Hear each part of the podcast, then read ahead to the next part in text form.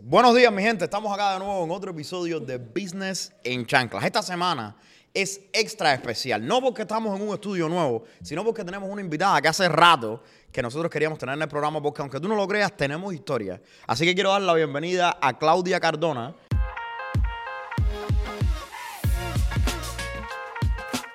¿Cómo estás, Claudia? Muchas gracias, excelente. Gracias por venir. Súper feliz de estar acá. Qué bueno. ¿Qué te parece el nuevo lugar? Me parece espectacular, me encanta el ambiente, la vibra está increíble. Bueno, para que sepas, eh, disculpa el reguero que viste cuando llegaste, porque el problema es que es nuevo. Pero no te preocupes, gracias por hacer el tiempo para venir acá. Y sé que tenemos muchas cosas que hablar porque tú estás en eh, tú has estado en esto de los negocios por mucho tiempo, habíamos hablado antes de cámara. Pero, pero pero antes de entrar en detalle, cuéntame, bro, ¿cómo te encuentras ahí? ¿Bien? Muchas gracias, muchas gracias. Gracias por la introducción esa y, y ¿Está por tenerme aquí. Lo que no me gusta es que estoy sentado al lado tuyo.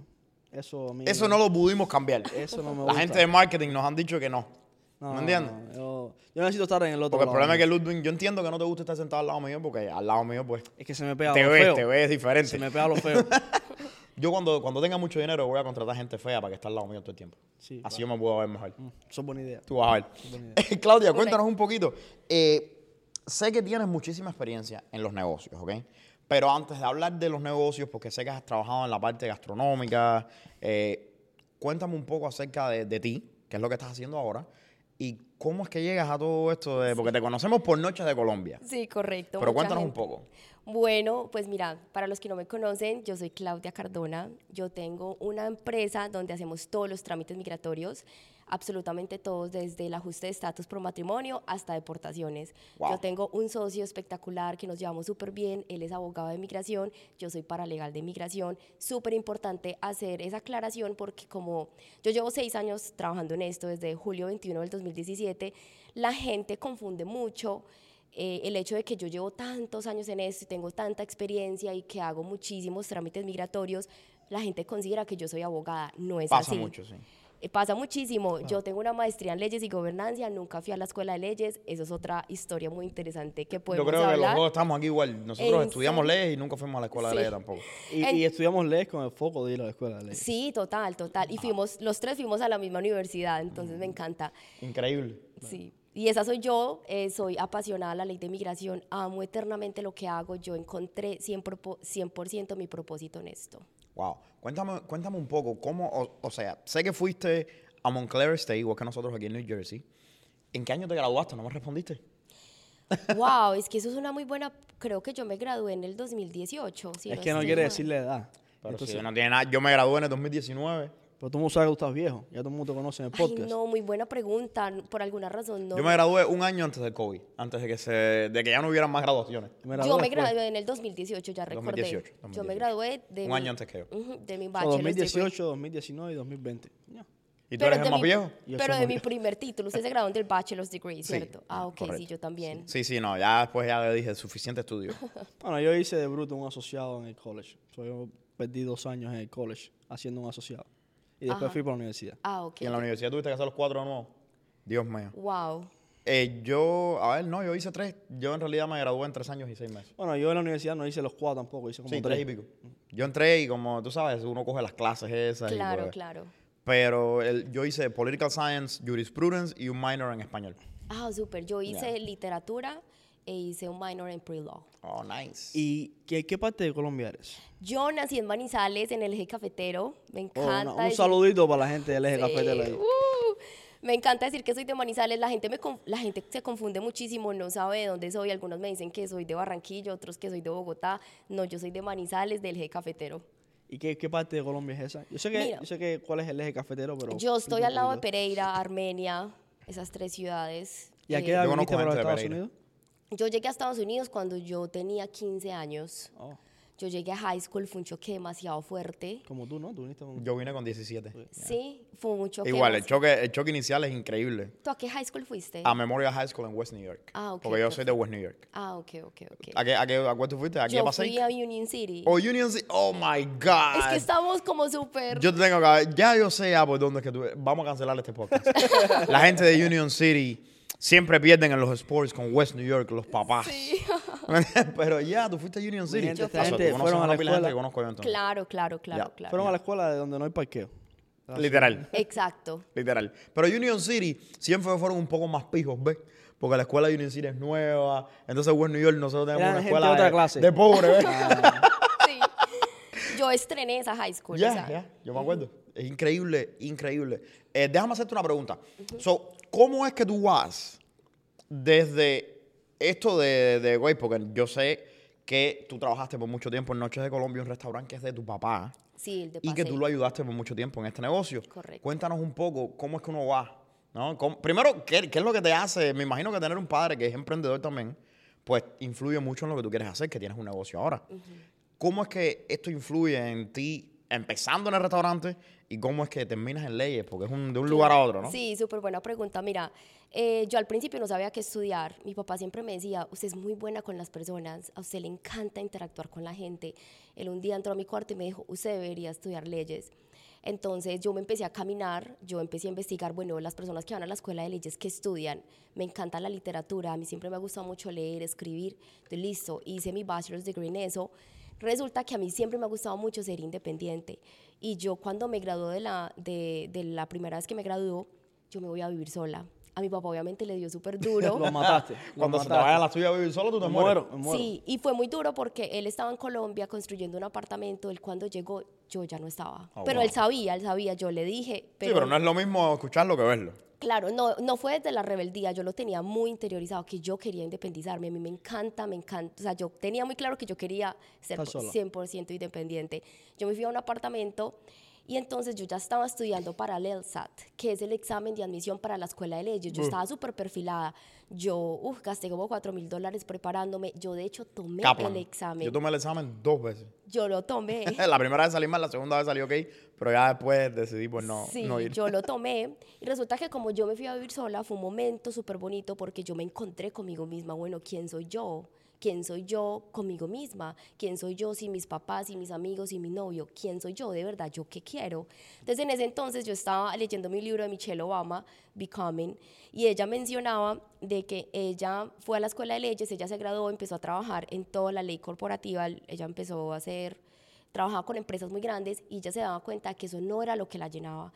Ella menciona en el libro, yo no le presté atención a las diferentes señales que me dio la vida y me fui a estudiar algo que no me llena de propósito. De verdad, yo les digo que ese libro fue lo que me cambió el chip. Wow. Yo no, espérate, yo quiero seguir estudiando, a mí me encanta la vida académica, pero en realidad esto es lo que yo quiero hacer. Yo quiero ir a la escuela de leyes, en realidad esto es lo que yo quiero. Entonces empecé a investigar y encontré esta maestría en leyes y gobernanza. Yo dije, me quiero ir para allá. Empecé a investigar cuáles son las carreras que uno puede tener sin necesidad de ser abogada, porque eso era un complejo muy grande mío. Era como, no, pero yo no soy abogada, no voy a ser Claro. abogada. Tenía muy, pensaba muchísimo de que solo ser abogada era sinónimo de, de éxito Claro. y estaba completamente equivocada. Entonces yo, obviamente para mi papá también fue súper duro, yo decirle, papi, no voy a ir a la escuela de leyes. Tú sabes cómo son los latinos. Los latinos es. Sí. O eres médico o eres abogado. Estudia, hijo, para que sea alguien. Si no, Exacto. no eres nadie. Y, y cómo, cómo tú ah, manejas esto con el negocio, porque eh, como que te quita un poquito de, de respeto cuando la gente sabe, Total. especialmente la comunidad de nosotros, dicen, no eres abogada. Claro, claro. Como- Eh, sí, mira, entonces, eh, para terminarte este cuento, yo terminé eh, la maestría y, bueno, me empecé a trabajar en la firma de abogados. Yo, trabaja, yo empecé como recepcionista. Yo no sabía absolutamente nada. Empecé a crecer porque ahí fue cuando me di cuenta que yo tenía muchísimo potencial, que me encantaba interactuar con la gente, que yo le transmitía mucha seguridad y confianza. Entonces, los mismos abogados me decían de la firma de abogados, no vayas a la escuela de leyes, o sea, no lo hagas. Y yo decía, "Oh, entonces esto me... Los mismos abogados. Tú sabes que yo he tenido, mismos. cuando yo trabajaba en la corte, yo por mucho, y te, y te hablo un poquito de mi experiencia para que tú tengas ideas de que no es tan diferente la, la opinión de muchos abogados. Yo trabajé en la, en la corte en, en- aquí en, en Jersey City, en Chancery Division, Ok. como clerk para una jueza por un año y medio. Sí. Y fui intérprete en New York City, Hot- eh, Lower Court, en Manhattan. Y la mayoría de los abogados no te aconsejarían ser abogado. ¿Pero por qué? El problema es que es una vida bien, eh, a ver cómo te explico, bien difícil. Tú tienes que entender que cuando tú eres abogado, tú eres el único que puede hacer ciertas cosas. A ver, en un negocio normal, si yo soy, yo hago negocios de accounting, yo soy accountant, yo puedo contratar 10 personas y todo el mundo puede hacer, el, mientras todo esté bajo la supervisión mía, el negocio corre y yo puedo estar donde yo quiera y hacer mis cosas. Cuando tú eres abogado, especialmente si eres un abogado de la corte, que tienes que ir a la corte todo el tiempo, Sí. tienes que ser tú. Ahí no, tú no puedes mandar a contratar a una persona para que vaya por ti a la corte. No, pero están los paraligas que hacen ciertas cosas. Pero Yo no- creo que todo negocio tiene eso. Y Con los médicos y los abogados sucede que tú eres el especialista Pero mira- licenciado solamente para practicar. mira la gente de los difícil. mortgage. Si tú no tienes una licencia, no puedes coger un mortgage. Pero el estándar es mucho más bajo. A ver cómo te explico. Tú, si tú, si tú quieres ser, la única manera de hacer esto, de hacer eso que tú estás diciendo, siendo abogado, es abriendo un bufete. Y abrir un bufete es bien complicado Y costoso. y costoso. Y la Y razón por la cual es porque el estándar que tú, estás, que tú tienes que traer, todo el mundo tiene que ser abogado. Entonces, es complicado. Es lo mismo que abrir una clínica. Cuando tú abres una clínica, tienes a, la- a la- a los doctores, tienes a la gente que ayuda, pero el que hace la operación tiene que ser el cirujano. No, yo lo- lo- me, me- me vengo a la pregunta porque a veces nosotros decimos a la gente, de- como dueño de negocio, no te pongas a abrir un negocio. Esto es complicado, esto Ajá. es un dolor de cabeza, trabajas mucho. Pero al final del día yo creo que yo volviera a tomar la misma decisión una y otra vez. Claro. Porque lo complicado no es tan complicado. No tan como complicado. Para el reward Claro, que, tú, claro. que tú obtienes. Y respondiendo a tu pregunta de cómo yo, o sea, cómo yo manejo esto, yo se lo digo al cliente desde la primer cita. Yo le explico, mira, yo tengo una maestría en leyes y gobernanza, yo no soy abogada, yo no tengo la licencia, sin embargo, hay muchos trámites que no necesitan un abogado, los trámites migratorios de una manera u otra están diseñados para que tú los hagas porque ellos publican las instrucciones. Claro. Entonces yo les explico muchísimo eso y ellos están bien, porque a la final ellos también les importa los resultados Claro. yo, el, gracias a Dios me ha ido súper bien y muchas personas han tenido la residencia y que yo les he ayudado a hacer el trámite. Y la- el profesionalismo, yo brindo mucha confianza y seguridad. Y en, cuando las personas llegan a mi oficina, a mí me gusta que se sientan en casa. Entonces yo siento que eso pasa como en segundo plano, ya cuando las personas están en procedimientos de deportación, ahí entra mi querido eh, socio, que él sí tiene la licencia. De hecho, yo lo conocí en una firma de abogados donde yo trabajaba. Oh, wow. Súper interesante, siempre nos llevamos muy bien y que nos íbamos a imaginar que años después íbamos a estar trabajando juntos. Entonces, en realidad, me siento súper contenta como estoy llevando mi ¿Dónde vida. tienes la práctica ahora? En Paseo, ¿verdad? Sí, nosotros estamos ubicados en Passaic. Mi oficina es en Passaic, la de él es en Rutherford. Tenemos muchísimos clientes alrededor de todo Estados Eh, ¿en, Unidos. qué, en qué parte pasé para que, para que la gente sepa cómo Ah, encontrarte? eh, al frente de Noches de Colombia, Uh, eso está en, en la Hoover. en la Hoover, en la Hoover. Ajá, eh, es en una propiedad que mi papá compró y él la renovó por completo y ahí él me hizo como un espacio para una oficina y ahí estoy yo. Oh, wow. Eh, Obviamente ya me voy a expandir muy pronto, Qué bueno. eh, ya para tener como un espacio mucho más grande porque ya lo necesito, eh, pero ahí estoy yo, están bienvenidos cuando Nice. quieran. Gracias, gracias, gracias. Hay que ver porque tengo un hermano por allá por Cuba que todavía está botado, o sea, a lo mejor me ayudas con eso. Déjame hacerte una pregunta. De todos estos clientes que tú has tenido, que la mayoría supongo que sean hispanos, ¿no? Sí, sí, sí, la mayoría. ¿Cuántos de ellos ha llegado y tú lo has visto el proceso y se han vuelto emprendedores? Wow. Hmm. Uy, la verdad, poquitos. Muy poquitos, ¿no? Sí. ¿Por qué tú crees que es eso? No, yo pienso que es el miedo. El miedo, porque es que estar en un salario es una zona de confort. 100%. Totalmente de acuerdo. Tú estás ahí bien, tú no estás arriesgando nada, pero cuando tú sales de ahí, un mundo completamente se te abre, ¿cierto? Pero dar ese paso no es fácil. Tú sabes que yo estaba, estaba hablando de eso los otros días, que yo- la gente se, en un video mío, la gente se puso bravo porque yo dije el... el Qué raro, ¿eh? Ah, es normal que la gente se ponga brava en los videos míos. Eh, porque yo le digo a la gente que hay un dicho que yo creo que es cierto, que dice que no hay peor droga que un salario semanal.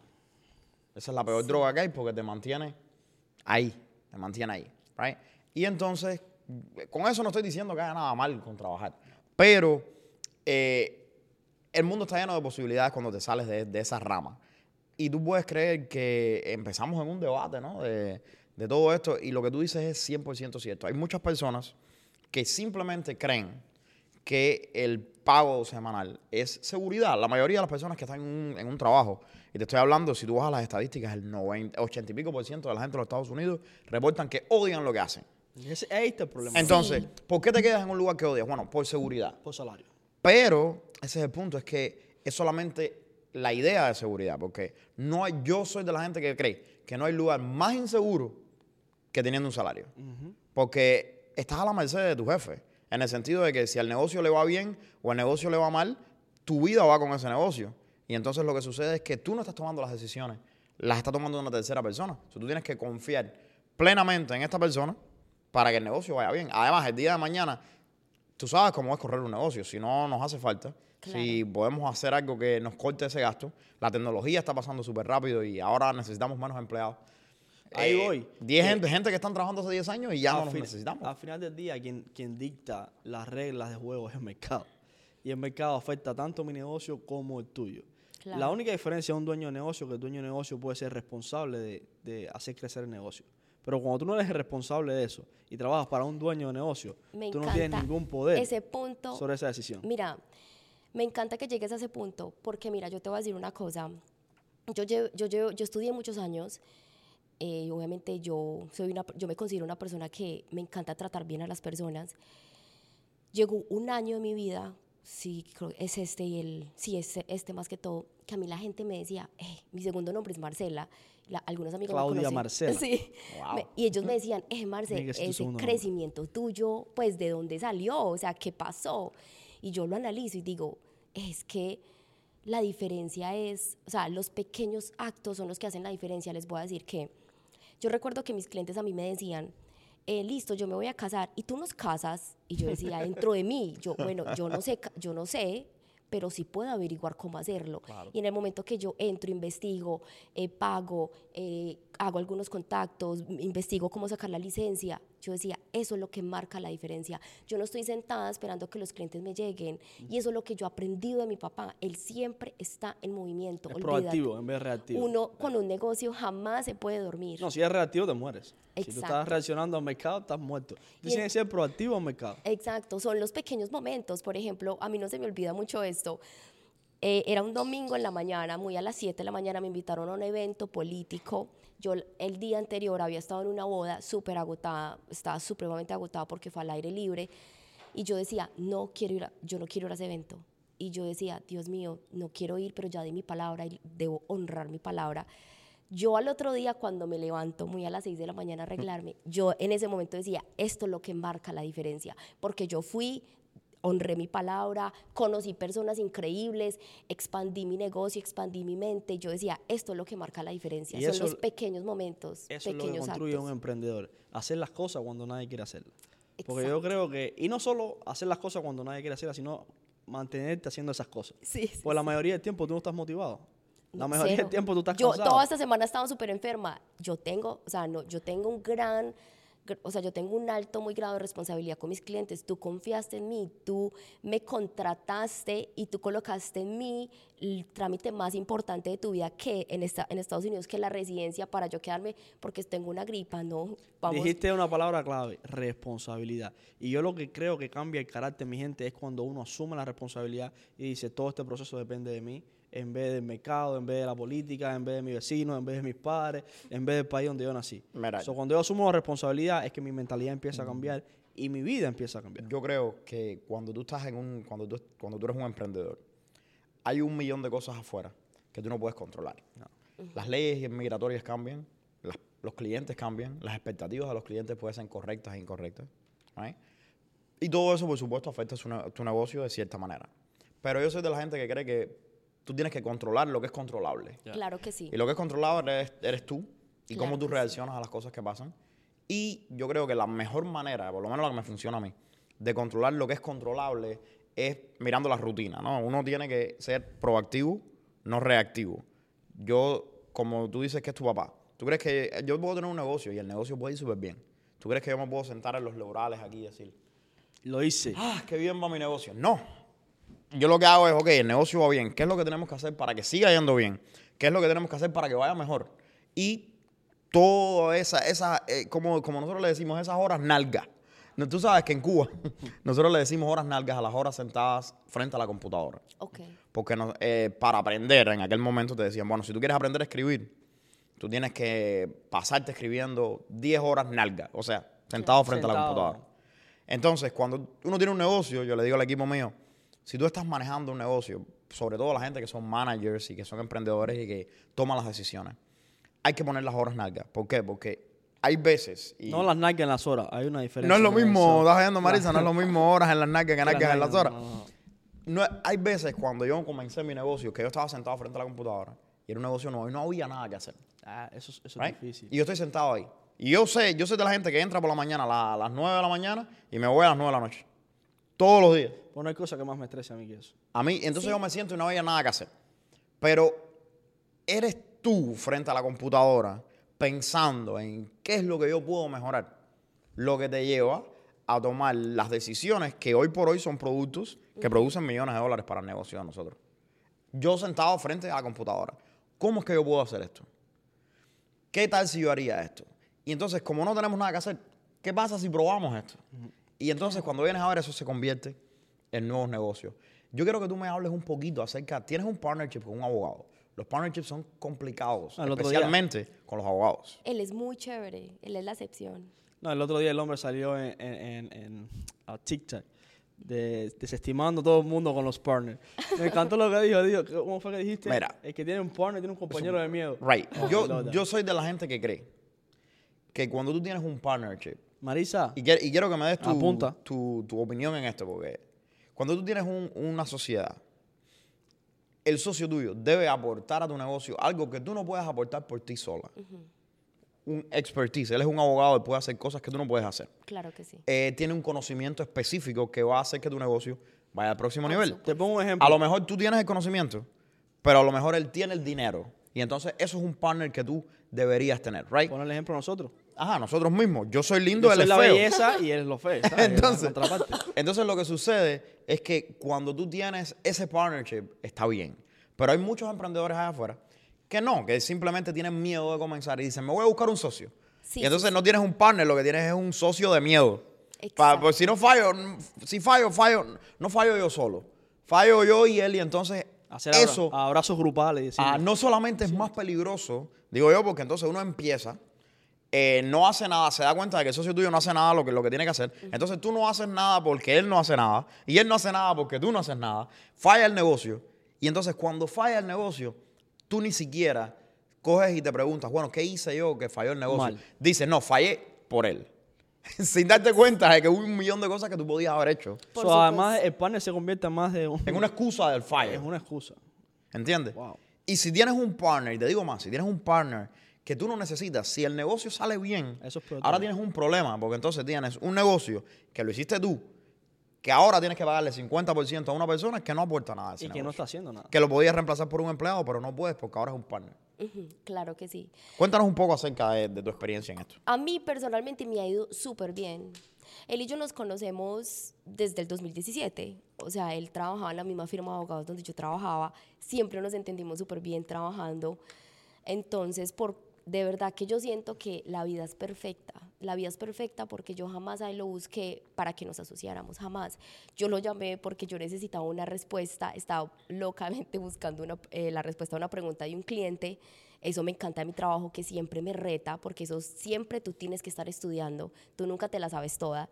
Entonces yo lo llamé y él me dijo, ven, mira, abrí mi propia oficina. Yo le dije, ¿qué? Eh, reunámonos y te empecemos a trabajar juntos. Y fue como todo ha fluido muchísimo. En realidad, hasta ahora nos ha ido súper bien, porque ha sido demasiado claro, demasiado honesto, nos tratamos con respeto, él respeta mi horario, yo respeto el horario de él, siempre hay como esa, como esa armonía entre nosotros. A mí me ha ido súper bien, que obviamente yo soy consciente de que eso puede acabar en algún momento, pero yo siempre pienso como, bueno, eso es parte de la vida del proceso y si eso pasa, pues me voy y, a- y cojo la lección, aprendo lo que tenía que aprender. Claro.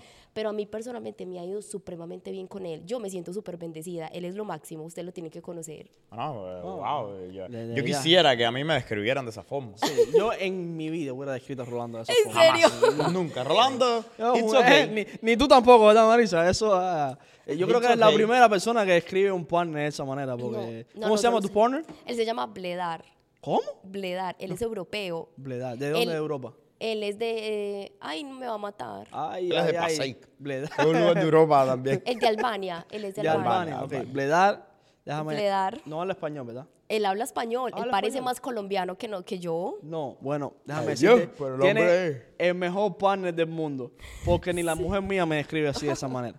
Así que cuídala mucho. Y habla- te esperamos aquí pronto en, en el Claro, podcast. sí, él habla español, él habla italiano, él habla inglés, él es súper chévere. En realidad a mí me ha ido Y súper yo aquí estoy en mi segundo, en mi segundo intento de Rosetta Stone. Sí, es que él es supremamente inteligente, ¿no? Él y yo hacemos, yo me siento feliz, yo siento que hacemos un equipazo y yo le digo a él, tú y yo tenemos mucho potencial, tú necesi- necesitamos explotar, explotar ese potencial. A mí me ha ido súper bien. So, básicamente, de la manera en que yo estoy viendo esto, y no lo conozco a él, pero de la manera en que yo estoy viendo esto, él es un hombre que sabe, es abogado, y tú eres la del fuego. Sí, sí, la Tú eres verdad. la que sí. mueve las masas. Yo le digo, Bledar, vamos a hacer esto, esto, esto, esto, vamos a hacer un evento, vamos a hacer Y un no da ahí como que. A mí allá en, en Europa no me trataban así, pero estas colombianas me ponen a Sí, correr. Él me dice, tú sabes él a mí que me dice, lo que tú digas, Claudia. Lo que tú digas. Porque él dice, tú tienes experiencia de tu papá, tú tienes el gran maestro y él lo ha visto, él lo ha visto, entonces él dice, lo que tú digas. Entonces yo estoy súper contenta. No, cualquier persona hace eso, ¿no? Él me, o sea, otra persona me dice, no, vamos a hacerlo de esta manera. No, por una es- cuestión de ego, muchas personas no, no se ponen en esa posición. Exacto, no, no, a mí me ha ido súper bien con él. Los abogados son notorios por esto. Sí. Yo sé porque yo trabajé con muchos. muy- yo conozco muchi- Una de las mejores personas que yo conozco eso, han sido abogados. Yo ¿Lo conozco vas a tirar muy- no, no, yo conozco muy buenos abogados. Y gente, yo te voy a ser sincero, la gran mayoría de los abogados son excelentes profesionales. Sí, Pero eso sí se vive mucho en el mundo legal, porque yo trabajé en la corte, y en la corte los egos, y estamos hablando jueces, fiscales, abogados. claro. Es que yo creo que la profesión viene con eso. Ajá. No, y que también yo me, yo me imagino que entre peers la cosa sea diferente. La dinámica, tú lo ves que abogados entre abogados, la dinámica es diferente Tiene que ser con diferente. personas normales. Entonces, es una locura. Hay muchos abogados con mucho ego, muchos abogados que, muchos jueces también con muchísimo ego. Pero es que es parte del juego. Vamos a decir que tú eres un abogado criminal y yo también. Y, o tú eres un prosecutor y yo soy un abogado criminal. Tú y yo nos vamos a ver las Papi, caras. pero yo soy un paralegal, yo no tengo nada que ver en esto. Mira, a mí me daba muchísima gracia porque la primera vez que yo, cuando en la corte, en la corte de Chancery Division, eh, para la gente que no entiende, Chancery es lo que decide cuando la gente se muere, para dónde van los estates, para dónde van las herencias y todo eso. Hay muy mala vez, te estoy hablando muy, muy poco, van personas. Ahí eso es una corte donde gen- generalmente lo que van son abogados. Nada. Eso la gente les paga y los abogados van y discuten solos. Ahí no, no van personas. Yo creo que en, en un año ahí vi cinco o tres casos que tenían personas. Y lo que sucede es que los abogados empiezan a hacer algo que se llama mediation, que es todo el mundo se va para, una, para un cuartico y se ponen a discutir. Papá, esos abogados discuten como si se fueran a entrar a golpe. Te estoy hablando. Sí, sí, te creo. Y entonces la jueza en el medio, sí, no, esto, pero a golpe. Y entonces después termina la de eso y dicen que hola, vamos a almorzar. Sí, sí. Y tú te quedas, pero ¿Dónde- ustedes no dónde- se estaban matando ahora ¿Dónde mismo? está el lunch ahora? Claro, eso es ¿Cómo que almorzar? Métele una puñalada. Ya yo no quiero verte más nunca en mi vida. eh. y yo ahí en el medio tomando nota como que... Yo creo que eso es parte. Y no, y el juez tiene un papel mucho más importante. Porque el Increíble, juez tiene yo que los admiro muchísimo. mirarte si te cállate la boca. Ajá. Es hora que te Lo que el calles. juez no se va a almorzar con nadie. No. El juez, ah, tranquilo. No, Sí, sí, gracias. Sí, el No, man tiene su perfil. El juez tiene, Coño, los cuando, jueces tienes, tienen un cuando perfil tienes que, diferente. tienes que tomar la decisión, no te pueden invitar a almorzar. Los jueces tienen... Yo me acuerdo, mira, te, te voy a hacer un- una, una historia cómica. La primera vez que yo voy a hago la entrevista con esa jueza, eh, es es una jueza que llevaba ahí como 30 años en on the bench. O sea, imagínate, 30 años, te estoy hablando, tú te, eh, tú te quedas con... Cuando un juez lleva 30 años en el bench... Yo considero su esposo. No, no, ella era soltera, una señora, una soltera. Y entonces, te estoy hablando de que esa mujer, yo entro a la, entre, a la, mm, a la entrevista. Los jueces tienen manías. Tú tienes que entender que los jueces, en, la, en, en los chambers de las oficinas de un juez, el juez es la ley. Like, te estoy hablando, el juez tiene un policía al lado del tiempo. El, Es la última sabes- palabra. Right, tú sabes que la cosa es seria. Cuando tú miras para arriba y el nombre del juez está en el mármol en la pared. ¿Tú me entiendes? Llevo, tú te quedas como que, ok, ¿Qué pasó aquí? Entro y entonces ya hago, hago la entrevista con la jueza, ella es súper, súper nice. Y entonces me dice, bueno, antes de terminar la entrevista, ¿algún... ¿Tienes algún crimen en el pasado, algún récord, no? Los de Cuba cuentan. Ah, y yo le dije, exactamente le dije eso, bro. Le dije, no, esos crímenes en Cuba Ay, no. ya no están, ya están en el pasado. Y la jueza se puso seria y me dijo, Rolando, I understood that was a joke, but that's not funny. Como yo entendí que eso es un chiste, pero es el lugar incorrecto. Sí, tú no deberías estar haciendo ese tipo de bromas Total. en una No entrevista estás en el trabajo. contexto correcto. Yo me quedé como que, ¡ah! Porque todo había ido tan bien. La cagué. Pero para que tú veas, la jueza me contrató y súper, súper. Y te estoy hablando que pasé mucho, porque de nuevo, cuando llevan mucho tiempo ahí, se, ellos se adaptan a. Yo no sé si es que pierden la noción de cómo ser sutil. Es que no Todo es una orden. noción. Te estoy hablando de que a mí me llegaban, nosotros hacíamos legal memos, o me llevaba el reporte policial, que es este largo así, eh, o el reporte del abogado, que es así. Y yo tenía que coger, leerme todo eso y ponerlo en un legal memo, que es do- dos o tres páginas, que con las cosas that legally matter. Tú tienes que entender, en el Claro. 2000, 2019, 2018, yo hacía cinco años que había llegado a Cuba. Yo llegué en el 2012, ni cinco, sí, cinco años. El inglés mío, er- yo tenía un buen inglés, pero hello, no era el inglés. El, el- el inglés que tú esperas cu- cuando tú estás trabajando con un juez es un inglés superior. No, claro, una cosa diferente. Papá, yo empezaba a coger y hacer todo el legal memo que él metía 10 horas trabajando en aquello. Después de venir decía, Cuando, eh, cuando ella me llamaba y me no decía. Rolando, please can you come in? Decía, this is unacceptable. Y yo me quedaba, it's unacceptable. Bro, It's a estoy hablando un run-out sentence. Uno nada más, en un, en un documento de 20 páginas, de 15 páginas, de 10 páginas. Y yo me quedaba como que, jueza, tú, tú, tú enti- tú entiendes lo que tú me estás pidiendo a mí.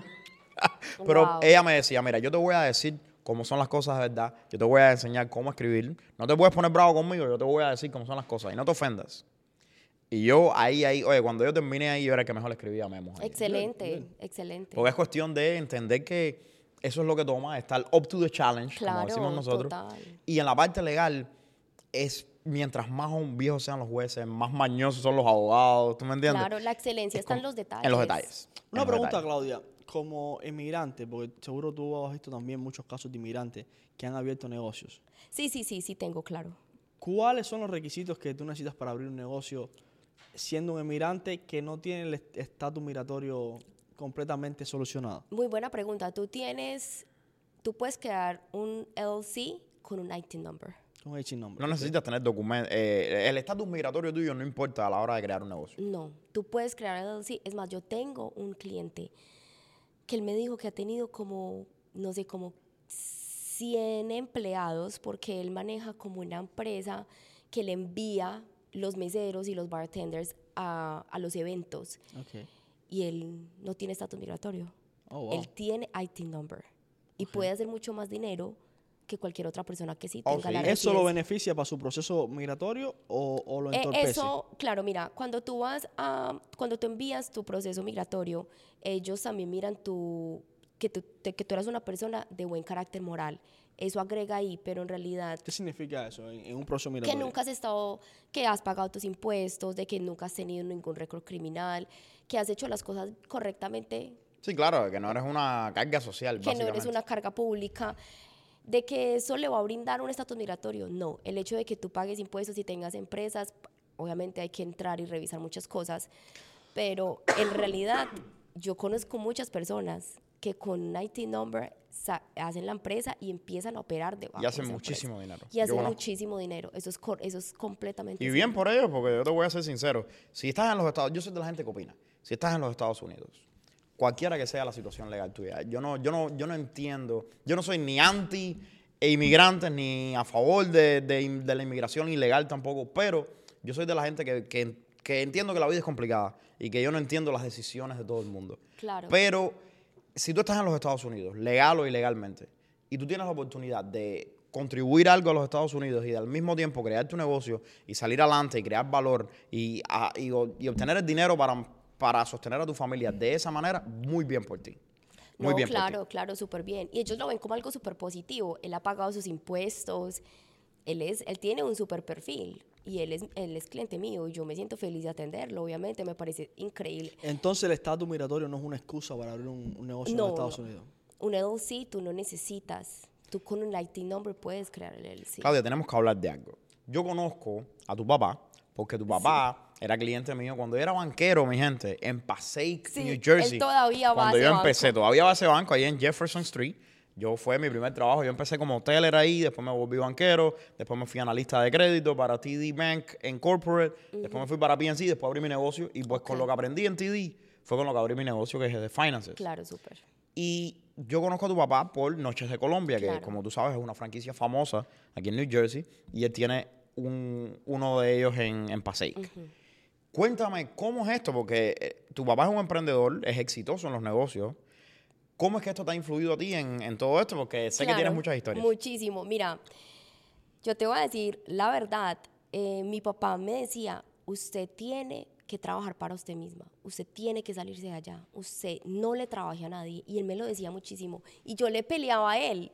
Yo le decía, papi, pero yo estoy bien. Imagínate, yo le decía, yo estoy bien, yo estoy súper contenta trabajando en esta firma de abogados. Él me decía, no, no, usted tiene que salirse de allá.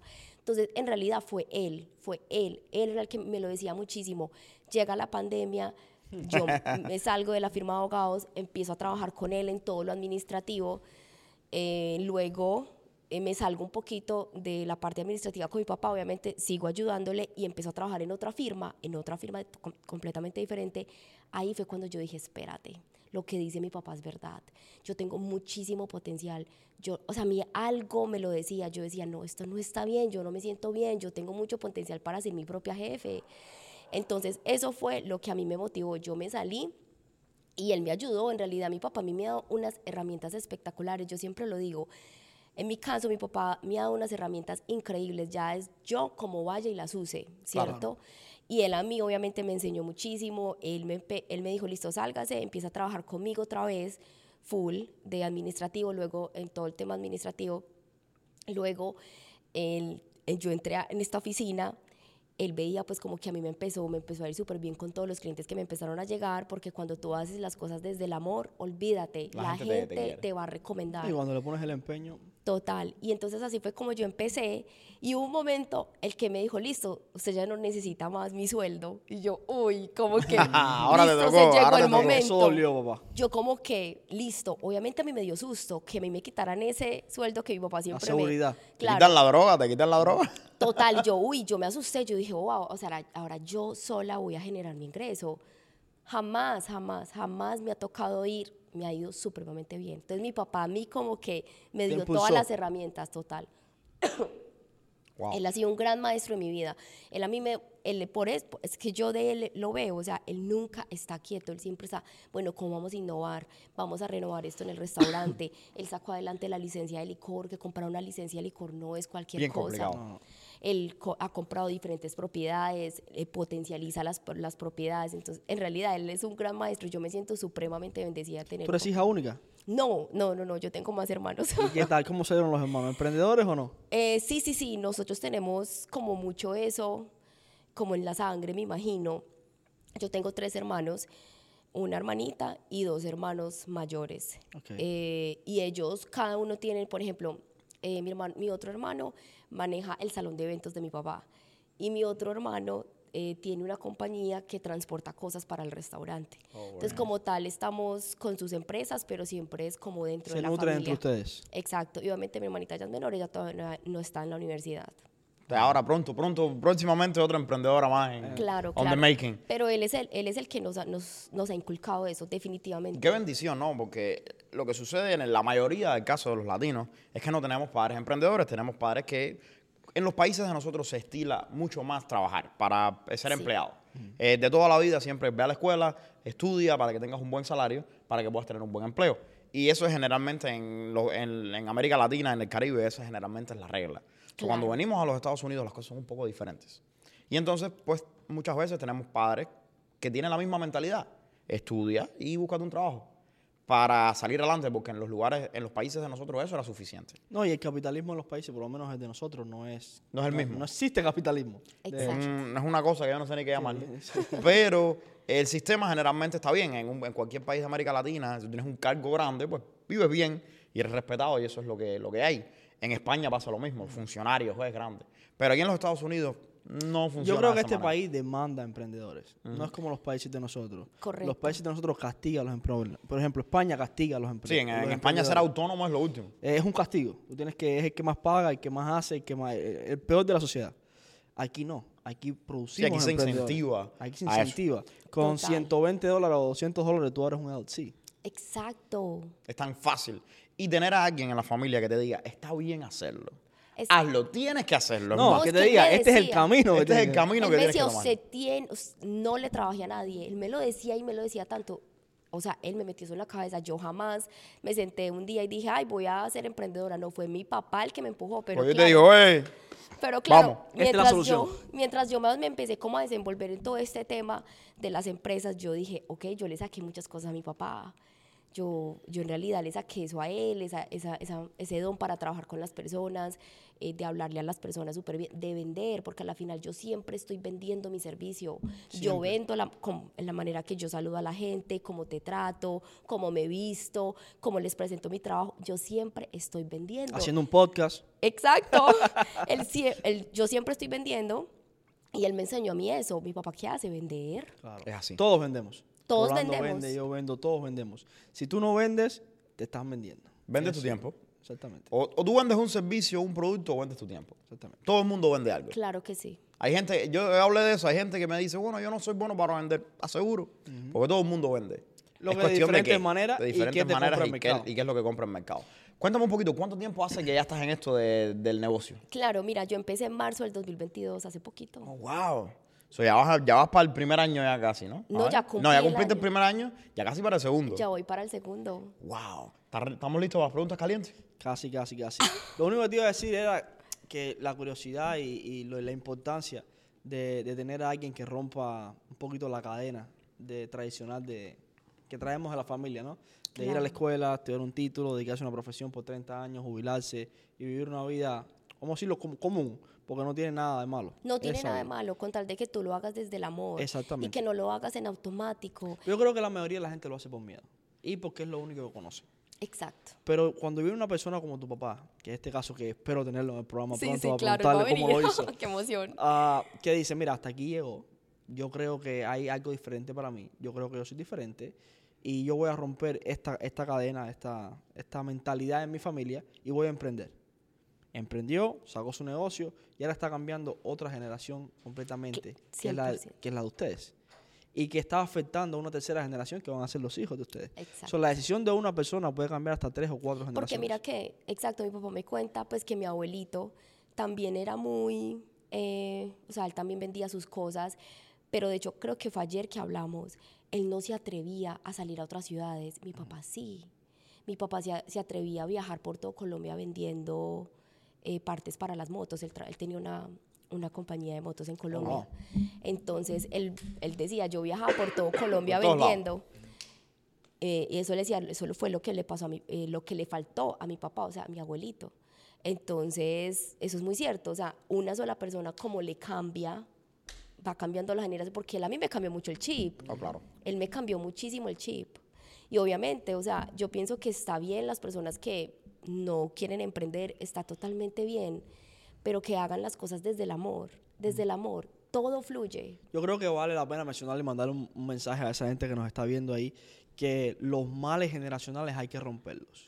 Nosotros no le podemos echar las culpas a nuestro país, al sistema, a los políticos, a la familia, que venimos de una familia pobre. Por supuesto, y yo creo que tú lo comentabas el otro día en un video, si tuvieras una familia rico, te va a ser mucho más fácil, vas a tener mucho más herramientas, Claro. vas a tener muchos más contactos que una persona que no viene de una familia con dinero. Pero no significa que la gente que viene de la familia que no tiene dinero como nosotros no lo pueda hacer. Como Claro tu papá. Te va a costar un poquito más, Claro. pero es posible. Es una ventaja muchas veces. La gente cuando, yo creo que cuando uno siente que no tiene, no tienes a nadie que te, que te venga a rescatar, pues tú sabes que no puedes fallar. Que depende de ti, depende de ti. Volvemos a la responsabilidad. Cuando tú asumes esa responsabilidad y dices, ¿sabes qué? Esto depende de mí y yo lo voy a hacer funcionar. Exacto. Ah, O, o pasan dos cosas. O yo me muero haciendo esto funcionar o esto al final va a funcionar. Una de las dos cosas. Exacto. Porque esa A es la mi mentalidad. Final, a la final es tu decisión todos los días. Mira, a mí algo que me marcó muchísimo fue, a mí me gusta mucho leer y yo me leí, no sé si ustedes lo han leído, Hábitos Atómicos. Oh, ya, Eh, yo lo leí. Yo ya lo, lo estoy terminando la segunda vez. Mira, esto es tan cierto. Tú eres lo que haces día tras día. Tú todos los días estás tomando una decisión. Tú todos los días estás sembrando algo. Ve y mira tú que estás sembrando. Y aunque no tomes una decisión, estás tomando una Estás decisión. tomando No tomar una decisión. decisión es tomar una decisión. Exacto. Y yo decía, wow, esto, mira, yo les voy a contar esto que a mí me, me voló la cabeza. Cuando yo trabajaba con mi papá, yo trabajaba en la barra. Trabajé en la barra cuatro años cuando yo saqué, mientras en ese tiempo yo estudiaba en Montclair haciendo mi bachelor, ¿cierto? Resulta que había una mesera que allá nadie la trataba bien porque ella no tenía mucha experiencia. Y yo le decía, venga, yo le enseño, venga, yo le voy a enseñar, coja el teléfono acá, no sé qué. Yo le enseñé y nos llevamos súper bien. Escucha esto. Siempre nos llevamos súper bien. eh, ya luego ya se fue, después de unos años volvimos a reconectarnos, encontramos en algún lugar. Yo qué me iba a imaginar que esa persona que yo traté súper bien ocho años atrás me iba a mandar tantos clientes ocho años después. Wow. Ella, le, ella me recomendó a muchísimas personas, ella le envió mi contacto a muchísimas personas. Yo en ese momento dije, Dios mío, tú todos los días estás sembrando, como tú tratas a las personas, tú nunca sabes. Yo qué me iba a imaginar que ocho años después esa persona me iba a mandar a mí tantos clientes. A mí eso me voló la cabeza y yo decía, increíble, me dejó un gran aprendizaje. Es que empoderar, eh, no importa con quién. Sí, No, y que, y, que, y que te voy a ser sincero, es lo que tú dices, tú no sabes. Eh, es difícil porque a veces, no todos los días, uno está en, en el- lo mejor de uno, ¿no? Hay veces que uno se despierta un poco down y hay Claro. veces que uno dice, ¿sabes qué? ¿Para qué voy a hacer esto extra por este cliente si al final a mí no me están pagando para esto? Eh, ¿Sabes? Y es difícil cuando uno tiene una compañía, que todo el mundo en tu compañía, que la cultura de tu compañía sea esa. Porque lo que sucede es que, a ver, lo difícil de un negocio es que, sí, yo soy bueno y soy excelente con todos mis clientes, pero a lo mejor mis empleados no lo son. Exactamente. Entonces, cuando tú tienes, ya en un, en un- en- hablando un poco de negocios, cuando tú tienes una compañía que no solamente hace lo que tiene que hacer, pero también va el extra mile Agrega valor. y agrega valor, el cliente tu se vuelve un fan. 200%. El cliente se vuelve un fanático de la compañía. total, tuya. dar tu 200% y los clientes lo perciben. Oye, Ellos perciben que tú estás dando tu 200%, esa persona te va a recomendar. A mí hay gente que me llega en la oficina que no tengo idea quién las mandó. Y yo decía, porque a la final, desde hace muchos años, la vida me, me preparó para este momento. Yo todo el tiempo estuve sembrando y yo ya estoy viendo los frutos. Y la gente no entiende a veces la, la- la importancia y, y el compound y el efecto que tiene esto en el futuro. oye. Yo el otro día se lo estaba diciendo a un cliente, un colombiano. Sí. Le estaba diciendo, mira, yo tengo esta filosofía. Yo a mis clientes le doy no 200, le doy todo lo que yo tengo, 1000%, 100%.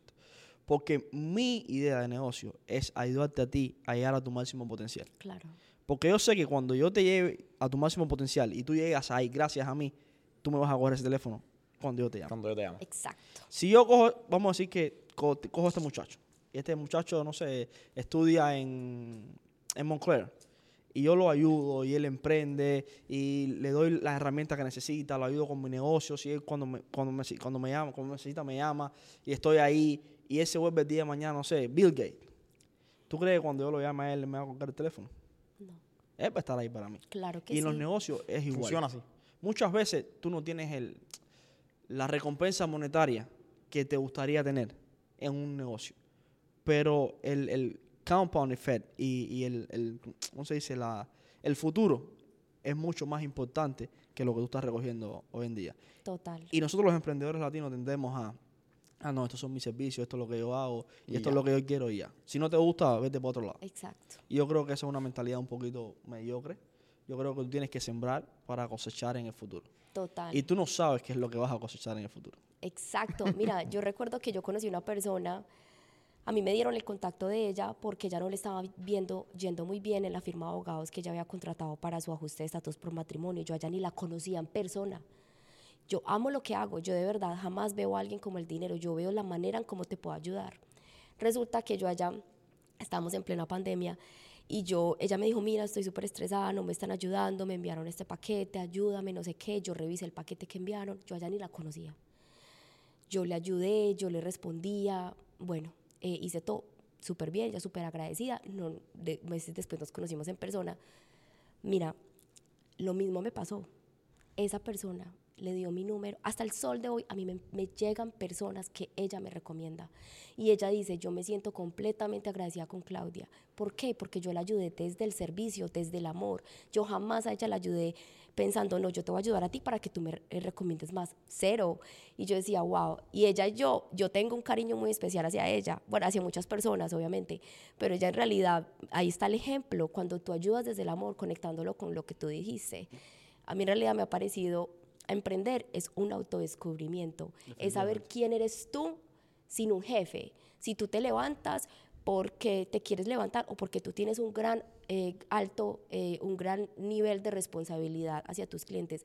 Para mí emprender y no tener un jefe ha sido un gran descubrimiento, es saber quién soy yo sin un jefe. Yo llego tarde, yo llego temprano, yo le cumplo a mis clientes. Yo he estado enferma toda esta semana. ¿Tú crees que yo, ay, no, me voy a ir a dormir a la casa? Yo lo puedo hacer. Obvio, ¿a mí quién me va a decir algo? No. Nadie te dice nada cuando haces las cosas bien. Exacto. Nadie te dice nada cuando haces las cosas mal. Eso es, un buen punto, eso es un buen punto porque no te lo dicen ni cuando las hace bien. Si no te las dices Sí, tú, sí. si no te las dices Sí, tú, no el te las dice nadie. El diálogo interno es Ajá, vital. vital. Y yo en realidad a mí me ha parecido claro es saber quién, si tú llegas temprano, si tú llegas tarde, si tú vas, buscas clientes, si tú te mueves, si tú investigas.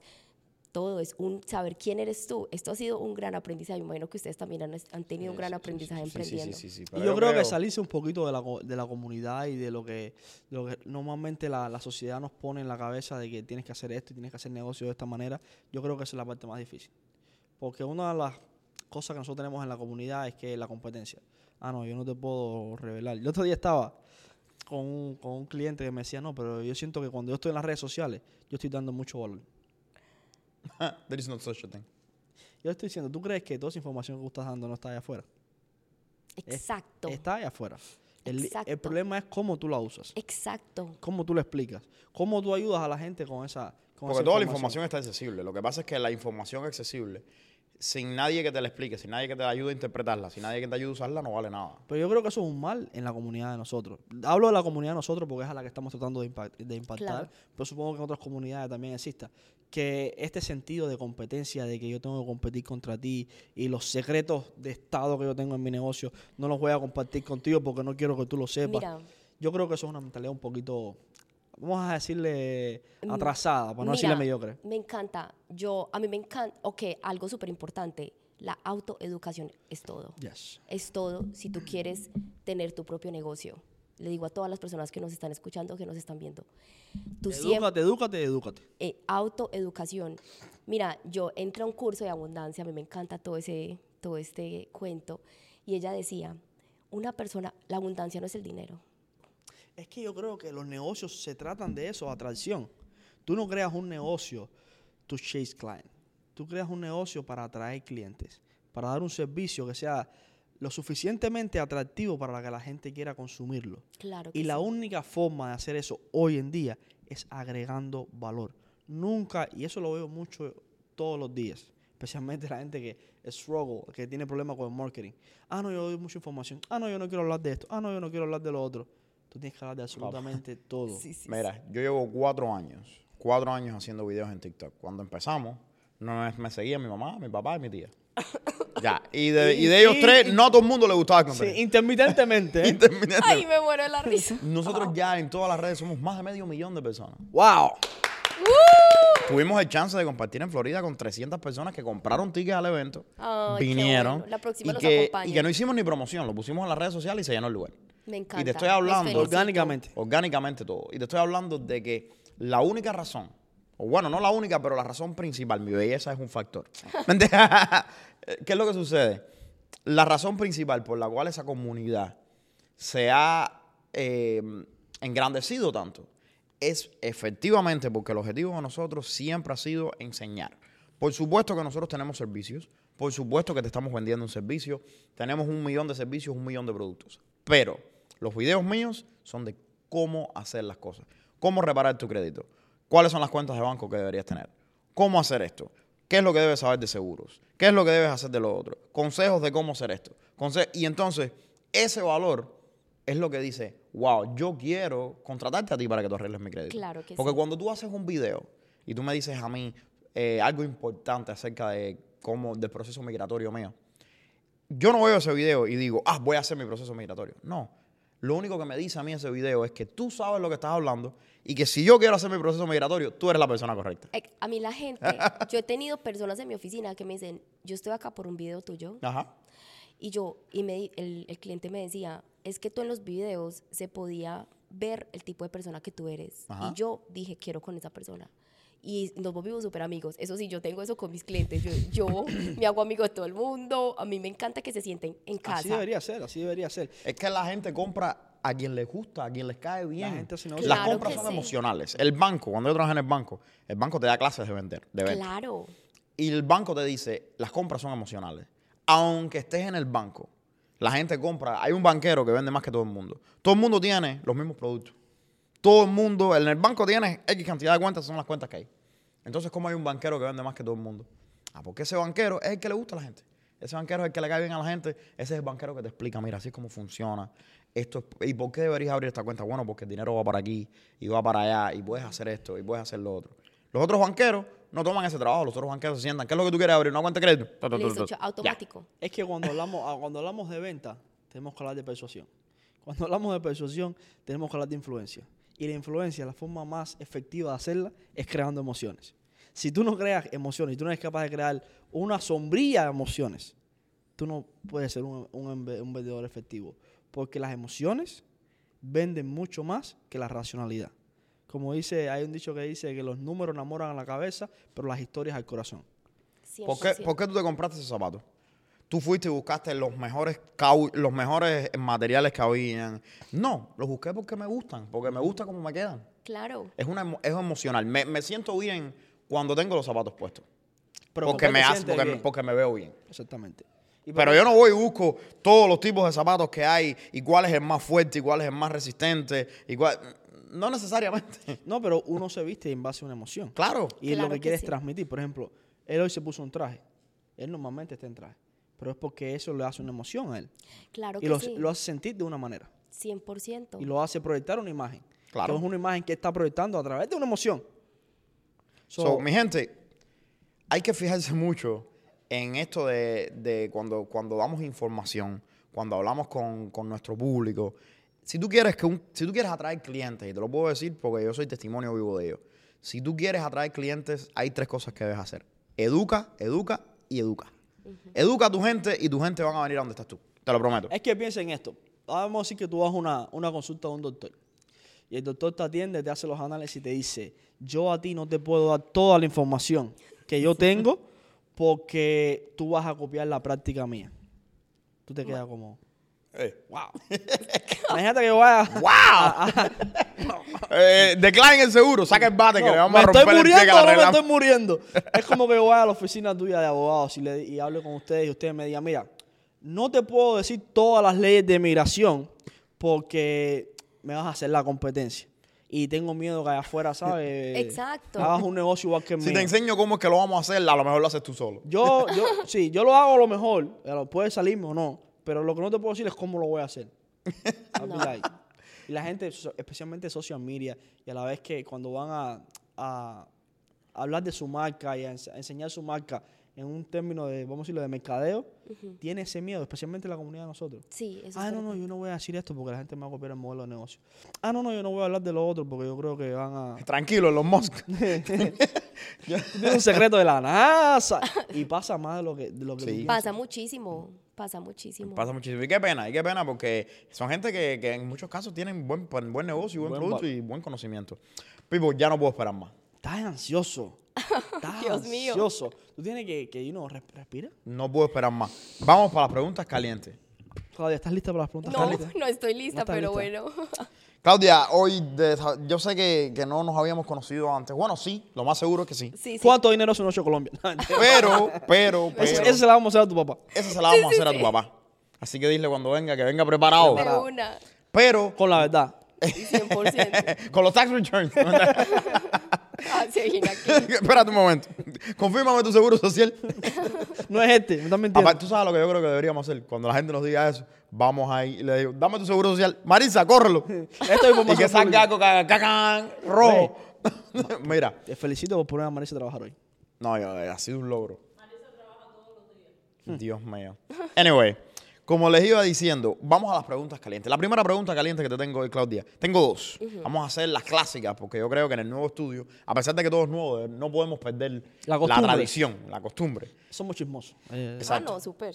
Si tú, primero que todo, llevas un, un negocio, llevas un negocio hace ya casi dos años ya. Sí, sí, sí, en marzo Cuéntame dos un poco, años. ¿cuánto, te- ¿cuánto te costó, cuánto dinero te costó comenzar el negocio? ¿Y cuánto dinero has hecho hasta ahora?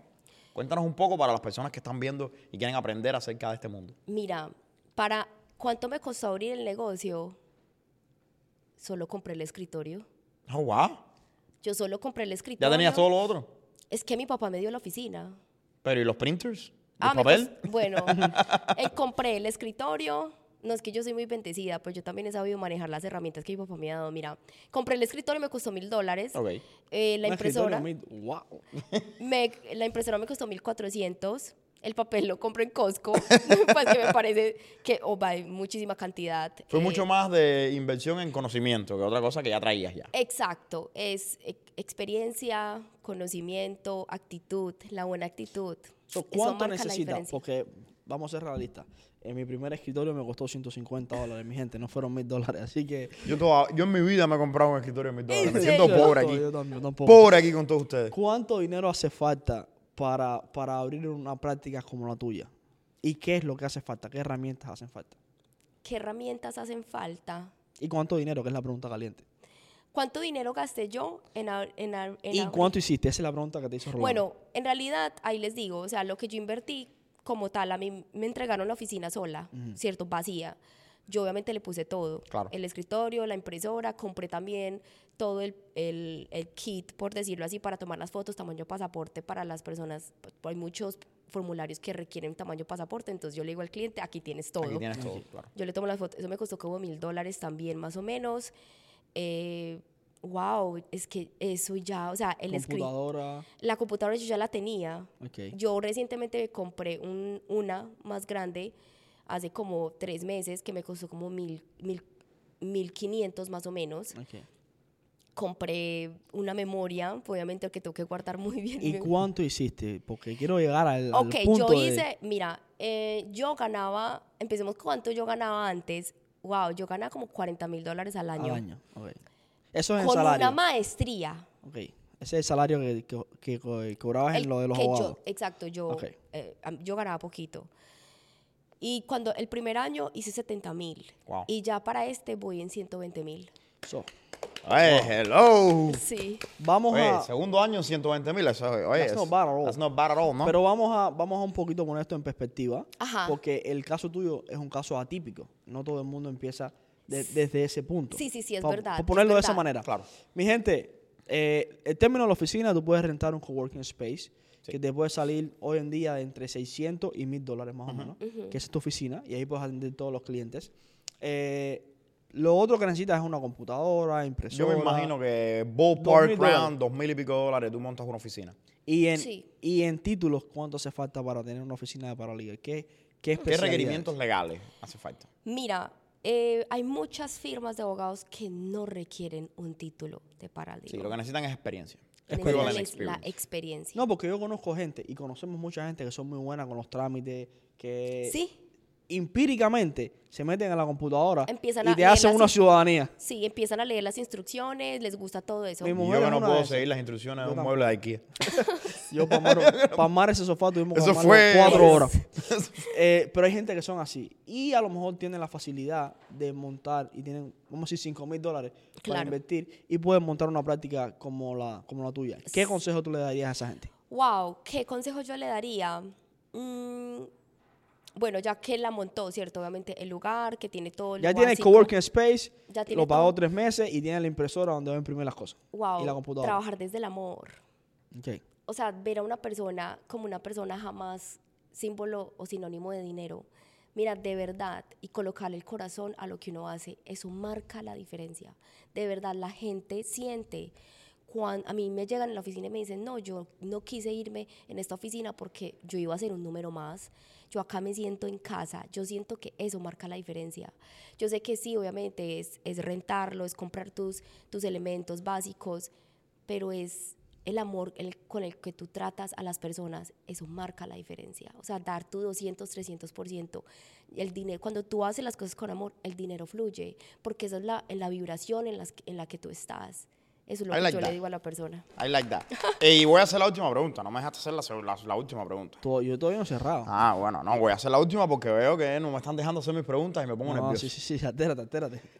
Claudia, si tú tuvieras que virar para atrás 10 años, Wow, esa, esa es buena. Y hablar contigo misma, Wow. solamente por dos minutos, ¿qué te dirías? Una sola cosa que te dijera a esa Yo me persona. diría, Compra Bitcoin 2013. Cómprala.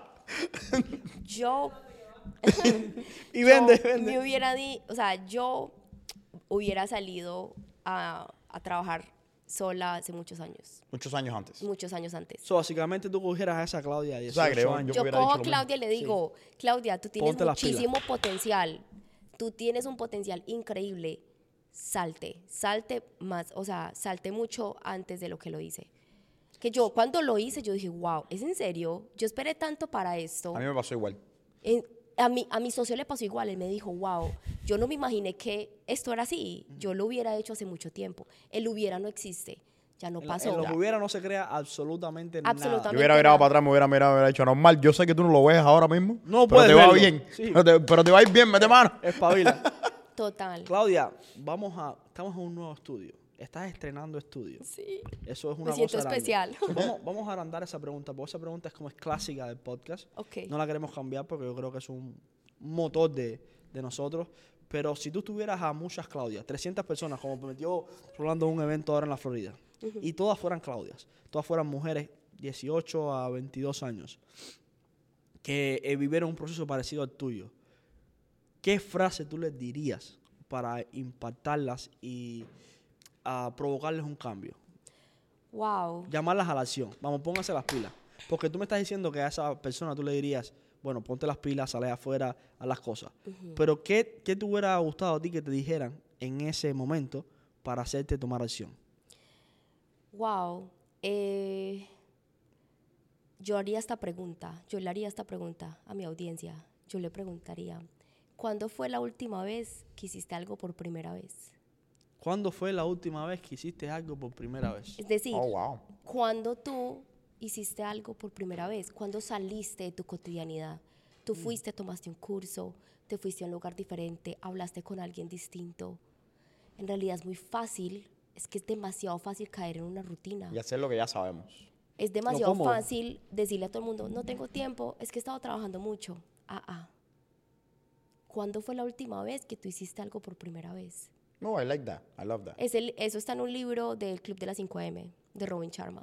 Robin Sharma. A mí That's an me voló book. la cabeza, porque resulta que cuando yo leí eso, yo dije, yo mismo me respondí, yo, wow, la semana pasada tuve mi primera conferencia sin costo. Wow. Ahí yo me atreví, yo tenía muchos nervios, estaba que me moría del susto, yo decía, nadie va a venir, yo no sé por qué uno siempre tiene miedo de que la gente que no venga, venga. ¿cierto?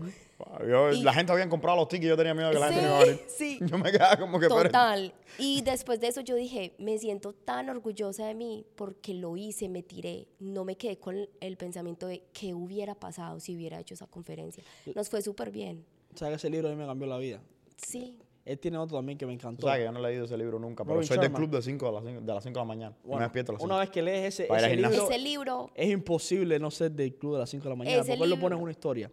Pero él tiene otro que se llama El joven que vendió su Ferrari. el monje, El que monje. vendió El su monje. Ferrari. que es de un abogado. de hecho. Sí, sí, Es sí, un sí. Yo he- yo he abogado que escuchado eso. Deja la práctica y se va a buscar y regresa y el tipo es una jodienda.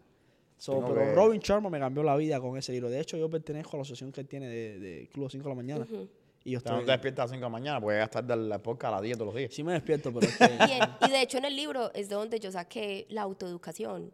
Las personas que... él, es, él es heavy en la autoeducación. Sí, él siempre se están autoeducando. Tú siempre te debes estar pensando, bueno, ¿qué puedo aprender nuevo? Hay tanta información afuera, gratuita, como Claro. hablamos. Más en el mundo de información en que vivimos. Exacto. Tú, ¿en qué estás? Él se muere al final del libro. Ay, un spoiler. ¿Se muere o no se muere? ¿Cómo? Él se muere en, al final Sí, del él libro. se muere al Él final. Ya, ya, ya les dije ¿Pero el se libro. murió el tipo o no? Es una historia interesante. Es una historia larga, es buena. Pero pasa tiene muchas cosas. muchísimo conocimiento. Ahora me la tengo que leer, man. Sí, Es como una ¿A ustedes me dan estas Es que, responsabilidades? eh, es, como, mira, Yo estoy busy. es un libro, es un libro de tu ayuda, pero es como una mezcla de, ¿cómo se llama este libro de Pablo Coelho? El alquimista. El alquimista, un, un entorno novelístico así, historia, Ok. pero llamándote a la acción. Como que despiértate a las 5 de la mañana que vas a tener dos, tres horas para ti. Dos, tres horas para y tienes ti. que hacer esto, esto y esto y esto. Mira, Por eso hay yo me algo- despierto a las 5. Me gustaría agregar algo, ya que estamos terminando. Miren, a mí me pa- parece importantísimo no vivir en automático. A mí a veces me pasa y me trato como siempre recordarlo. Cuando yo estoy escaneando cosas ya para enviar a migración, es como un momento que yo digo, para, o sea, para por un momento y, y mírate. Estás trabajando para ti misma, tienes techo, tienes a tus papás vivos, tienes salud. La gente confía en ti, haces lo que tú amas. En ese momento es cuando yo digo, gracias. Y tener esos momentos, ay, uno va muy en automático, y más en este país. Es muy fácil uno vivir en automático. Uno no se para y dice, gracias, hoy estoy acá, tengo un techo, tengo trabajo, tengo comida en mi nevera. Eso es importante en el proceso. Eso es increíblemente importante, disfrutarse el proceso. Es difícil. A mí, me, a mí me cuesta un poquito de trabajo hacer eso. Sí, Pero es Es necesario. que uno hace tantas cosas al mismo tiempo. Y, y yo te voy a ser sincero, últimamente la vida nos ha ido tan bien y hay tantas cosas buenas que a veces uno no tiene tiempo ni para celebrar. ¿Cuál es lo próximo? Pero yo creo que es importante pararse y decir, mira, ¿sabes qué? Esto me lo merezco. por ejemplo, Roland- Rolando, tú decir, wow, mirar tus números, yo tengo tanto alcance, Ujú. increíble, tantas personas me ven. Eso es lo que yo lo, lo- yo lo miro y no me lo creo. Yo lo miro y no Uno me lo a creo. veces no ha- Son uno- millones y millones de Uno no personas. dimensiona a las personas que uno lo están viendo. No es que la gente ya nos para en la calle y la gente viene a los lugares y me dice, oye, me cambiaste la vida, mira lo que estoy haciendo y yo me quedo como que... Hablando de eso, voy a No. darle un saludo a Luis, que él trabaja en un restaurante, se me olvidó el nombre del restaurante, peruano aquí en American Dreams, que el otro día estaba comiendo, Cuéntanos, cuéntanos qué te pasó. que es peruano. No. ¿Cómo? ¿Cómo se llama? Jarana. Sí, sí, Ah, sí. ¿no? Nosotros queríamos ir. Nosotros Está queríamos bueno, está la bueno. comida está buenísimo. Pero viene este muchacho y nos está explicando un, un servicio excelente, gracias Luis. Y yo le siento el acento y le digo, ¿tú eres cubano? Dice, sí, sí, sí. Y tú eres el que hace business en Me chancla. muero. Yo me muero de la felicidad. Y me Tú eres Lugo, el que hace business en chancla con Rolando. Y yo, "Eh, yo mismo. Ah, tú sabes que para esa ser la primera interacción de alguien que, que te conoce en la calle fue muy nice. La mía fue totalmente diferente. sí. fue un Pero estoy con Marisa en el, en el American Dream también, coincidentemente. Tenemos los fans de la Tenemos American que Dream. ir a Es American que todo el mundo va a American Dream. Tenemos que hacer un podcast en En American Dream. Claro. Pero échate esto, yo estoy ahí normal en un baño. y estoy ahí en el baño con el niño. En el baño American Dream. En el baño American Dream. Estoy con el niño. Oye, brother, yo estoy ahí. eh, Se puede decir. y estoy y estoy ahí cuando termino de, de hacer pipi, pipi, ok, era pipi nada más. Yo veo que hay alguien mirándome y yo me quedo como que un, Pero, pero, espérate, espérate, espérate, espérate. Te estaba mirando mientras hacías pipi. mientras hacía pipi, bro. Un hombre. Y era un, un, eh, era un moreno grandísimo, un afroamericano. Fíjate que no era ni en español. El hombre no habla español. Wow. Y entonces él estaba ahí y yo estoy mirando yo ando con el niño y digo, ok, ¿qué hace este hombre mirando madre mía al niño en el baño? Y yo estaba like, what the fuck? Alarmado. right? El tipo viene a donde estoy yo, el tipo no habla español y me dice, you gotta come with me. My wife, um, you know, sees your content on social Mi media gente, all the time. El Oh, hombre no le dijo, tú puedes venir conmigo, por favor. Yo le digo, no. tú tienes que Tienes venir que conmigo". venir conmigo porque mi esposa ve tu contenido todo el tiempo. Y me, me sacó, preguntó a la Marisa, ya la esposa me vio, la esposa, oh my God, yeah". y fue super nice. Ella tampoco hablaba español. ¿En Pero ella sigue mi contenido desde al principio cuando yo hacía en inglés. That's nice. Y me tiraba, nos tiré fotos con ella. Una, una locura. Fue very nice. Pero al principio fue súper, súper raro porque te queda como que, ah, bro, déjame lavarme las manos primero. Es que tú no estás acostumbrado a eso. Claro. Que la gente reconozca en la calle, eso, eso es increíble. Y a veces gente A mí lo que más me gusta de eso, bro, eres el impacto. Yeah. Porque cuando tú, no es solo que la gente venga y te diga, oye, qué bueno el trabajo, porque por supuesto, a uno siempre le gusta que le digan que qué bueno el trabajo que uno está haciendo. Pero que la gente venga y te diga, oye, me abrí, yo por las mañanas leo los comentarios, y hay comentarios que vienen y me dicen, brother, veo tus videos todo el tiempo, me acabo de abrir una cuenta, me acabo de esto, me acabo de sacar mi carro, me acabo de comprar mi casa, Y y mira todo lo que tengo aquí por siguiendo tus videos, y yo me quedo como que, wow. Bueno, esta semana misma, ayer, nosotros empezamos un reto a través del canal de nosotros en el que la gente nos manda una palabra, nosotros les mandamos unas instrucciones y son retos mensuales de gente que la gente tiene que hacer. So, de leerte un libro, de tener que ir al gimnasio, de Tomar hacer acción, tomar acción. Tomar y acción. entonces la gente sigue el reto ese a través del canal privado de nosotros todos los días. Y nos tiene que ir mandando reportes de cómo están en el reto. Nice, Una locura. So, estamos haciendo cosas grandes y yo creo que, que toda la gente como nosotros que tiene que aportar debería hacerlo porque sí tiene un impacto. Sí, Y tenemos sí, que trabajar como comunidad. No trabajamos como individuos. Yo creo que solo llegamos un poquito más rápido, pero acompañados vamos a llegar mucho más lejos. No, y esto total. se trata de influenciar. Por eso este podcast está diseñado de la forma que está diseñado. Porque es natural, es con los efectos, es con la panza afuera, es con la cara de Rolando en cámara, que es un sacrificio. Es, es invitar las cosas imperfectas, porque, Claro. eh, como me decía el otro día, fue una cosa que me impactó y no sabe al nivel que me impactó en el momento de la vida que me lo dijo. Para que tú veas que se puedan aprender de todo el mundo, incluso de Rolando. Él me dice, los negocios están hechos de pequeños fracasos. Solamente tú fracasas, fracasas, fracasas, tienes un éxito. Claro. Vuelves a fracasar, fracasar, fracasar y llegas a otro éxito. Eso me Y así- impactó tanto que Es yo, he estado haciendo eso por tantos años que nunca me había puesto a pensarlo de esa manera. Es así. Ni de cómo me lo dijo. Y fíjate que eso- él cambió mi negocio y él no lo sabe. Oh. Bueno, pero el cheque de comisión. No, no, lo que le voy a. lo que lo voy Thank a- you, lo- brother. lo voy a- le voy a Thank you. cobrar. Pero de lo que se trata esto es de influenciar, así que mientras más historias tengamos de éxito, más bien nos vamos a sentir. Este programa está diseñado para eso, para inspirarlos a todos ustedes a tomar acción, para que se conviertan en una persona de influencia en la comunidad y que Claro. vengan un día aquí y digan, ¿sabes qué? Lo hice por esto, porque ustedes me dijeron esto, Claro, y somos más, y somos más, y somos más, y somos más. pensando, claro, 100%. Eh, Claudia, quiero darte las gracias por tomar el tiempo, por, por venir a a compartir con nosotros. Las puertas están abiertas. Y pues nada, mi gente, déjenos en los comentarios qué te pareció el, qué te, qué te ha parecido lo que hablamos hoy. Si vas a contactar a Claudia para algún trámite legal, vamos a dejar la información de ella en el enlace, en la biografía del perfil Ustedes y de, y, eh, perdón, en la descripción de este video. Y pues vamos a, vamos a tener todo ready para que puedas regresar con tu papá. Por Lo supuesto. queremos, lo queremos entrevistar. Hay un problema, ¿Cuál es el problema? que la gente está pidiendo la mesa redonda. La mesa, vamos, brother, ya tenemos el espacio. La mesa va a ser cuadrada, no redonda. La mesa va a ser roja y redonda. Los 12 caballeros de la mesa redonda. Te vuelvo a explicar, los cubanos no hacemos mesas redondas porque en Cuba hay un programa comunista que se llama La Mesa Redonda, que es famoso. Me rehúso a sentarme en una mesa Sí. redonda. Yo me voy a sentar en una mesa cuadrada y tiene que ser azul. No puede ser roja. ¿Por qué no? No. Entonces, Vamos a hacer o la contraparte. o verde, ¿ok? Lo vamos a hacer sentado en el piso, Meditando. meditando. Pero mi gente, Pues la gente lo está pidiendo, hay que hacerlo. lo vamos a hacer, lo vamos a hacer. Claudia, muchísimas gracias, mi a gente. ustedes. Ha sido un placer de verdad compartir Igualmente. contigo hoy. Gracias, mi bro, por estar aquí conmigo. Te voy a cobrar día más. vaya, como quiera. Y mi gente, muchas gracias. Este ha sido otro programa de Business en Chanclas. Nos vemos la semana que viene. Uh. Oh.